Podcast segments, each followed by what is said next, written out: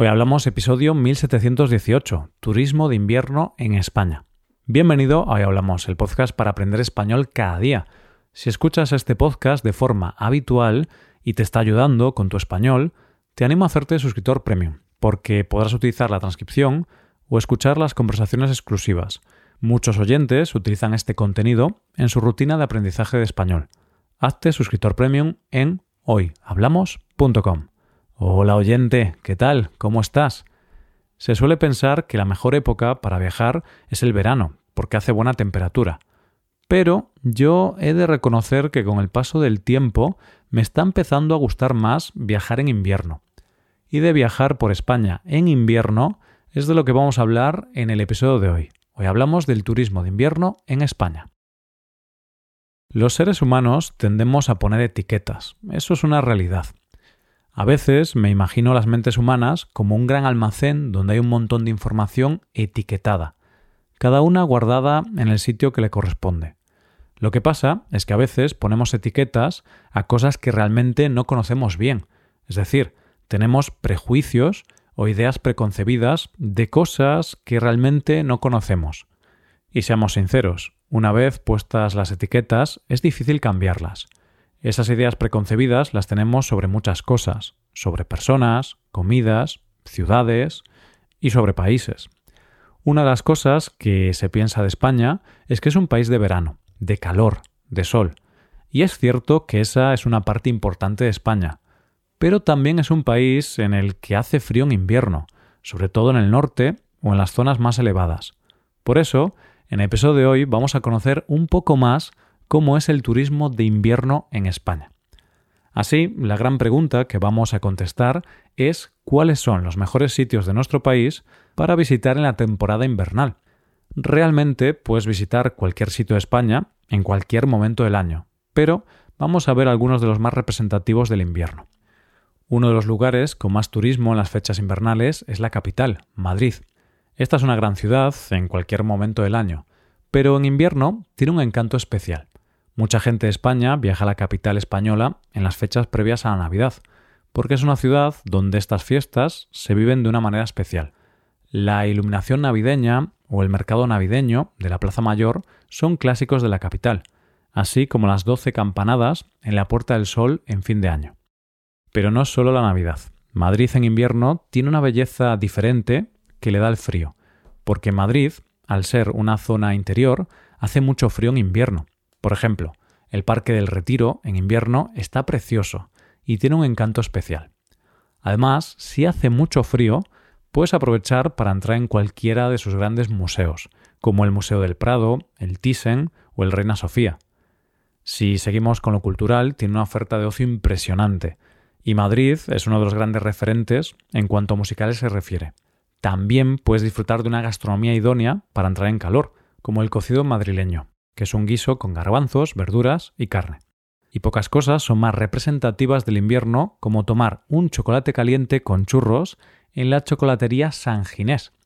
La capital española tiene algo más que ofrecer en invierno, y es que muy cerca tiene Navacerrada, que es un pueblo de la sierra precioso, situado a una altitud de 1200 metros y que cuenta con una estación de esquí. Nos quedamos relativamente cerca de Madrid para conocer Segovia, una ciudad que pertenece a la comunidad autónoma de Castilla y León. Esta es una ciudad que tiene mucho turismo, pero la mayoría de esas visitas se producen con el buen tiempo. Sin embargo, ver Segovia en invierno y nevada es algo que merece la pena. Segovia es conocida por su acueducto romano, que es algo que cuando lo ves de cerca te deja sin palabras. No deja de ser asombroso que esta construcción con más de 1800 años de historia todavía se mantenga en pie.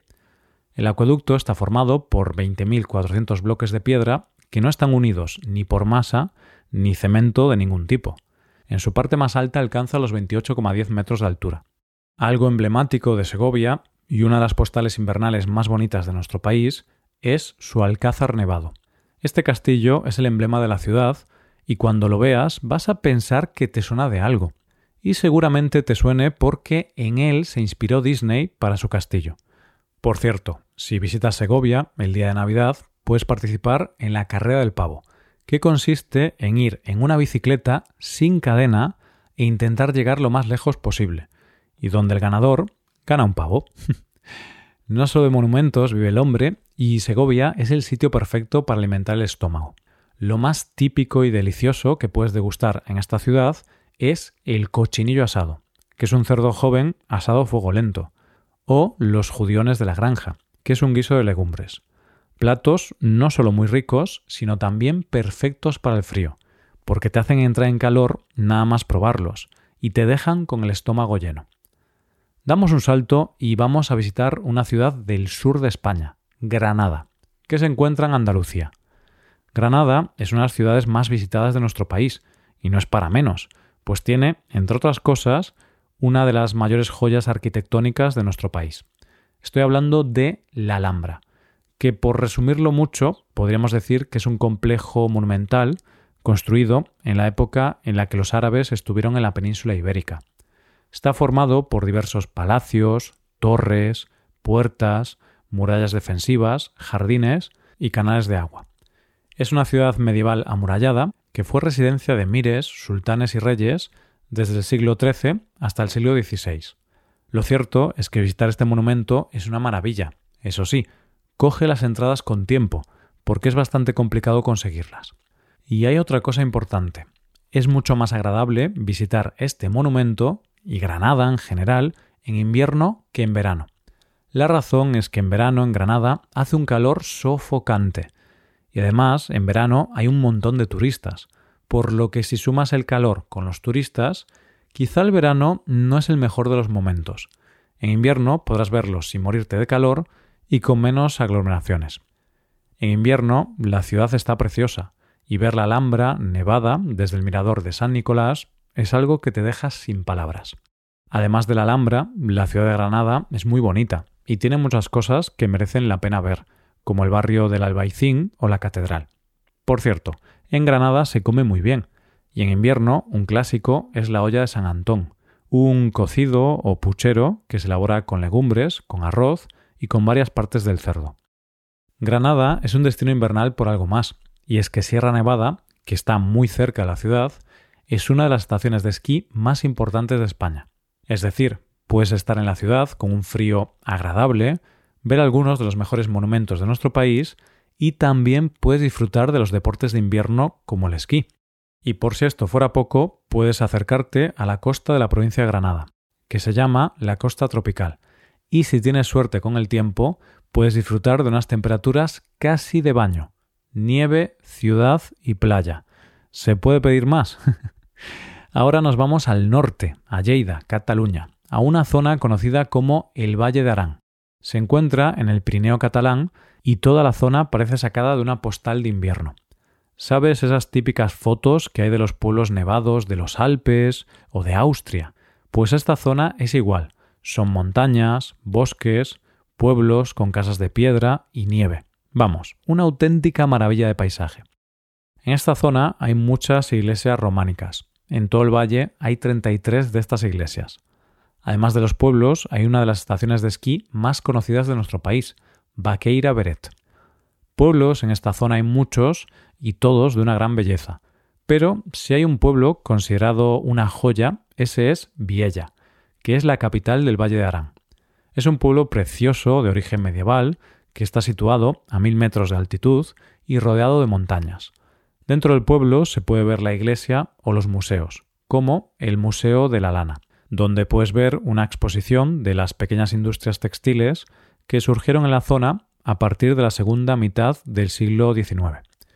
Pero, sin duda, una de las cosas más bonitas del pueblo es ver cómo lo atraviesa el río Nere, cosa que hace que parezca que estás en un decorado de una película. Por último, vamos a dar un salto enorme y nos vamos a ir a las Islas Canarias. Como sabes, el archipiélago canario se encuentra en el Océano Atlántico, en el noroeste de África, y está formado por ocho islas. Lo cierto es que vayas a la isla que vayas, vas a descubrir una tierra maravillosa que te va a enamorar. Estas islas son uno de los destinos de invierno de nuestro país por antonomasia. ¿Por qué? Porque debido a su ubicación tienen una temperatura muy agradable todo el año que ronda los 24 grados centígrados. Y en invierno es fácil tener temperaturas alrededor de los 20 grados. Sí, has oído bien, puedes ir en invierno y es probable que puedas bañarte en la playa tranquilamente. Y es que con ese clima puedes disfrutar de todo lo que las islas te ofrecen. Hay paisajes volcánicos, parques naturales, playas de aguas cristalinas, fiestas y una buena gastronomía. Si te gusta mucho el calor, creo que esta es la mejor opción de todas las que te he propuesto hoy. Yo ya he ido dos veces en invierno a las Islas Canarias. Un año pasé el mes de diciembre en Tenerife y otro año pasé un par de semanas de enero en Lanzarote. Y seguramente repitan los próximos años, porque poder estar en diciembre o en enero en camiseta corta y tomando el sol es un auténtico lujo. Bueno, oyente, después de este episodio vas a tener que coger esa información ya etiquetada en tu mente, como que España es un país de verano, y cambiar esa etiqueta. Vas a tener que empezar a pensar que España también es un país de invierno. Hasta aquí el episodio de hoy. Y ya sabes, si te gusta este podcast y te gusta el trabajo diario que realizamos, tu colaboración sería de gran ayuda. Para colaborar con este podcast puedes hacerte suscriptor premium. Los suscriptores premium pueden acceder a la transcripción y ejercicios y explicaciones. Hazte suscriptor premium en hoyhablamos.com. Muchas gracias por escucharnos. Nos vemos en el episodio de mañana. Pasa un buen día. Hasta mañana.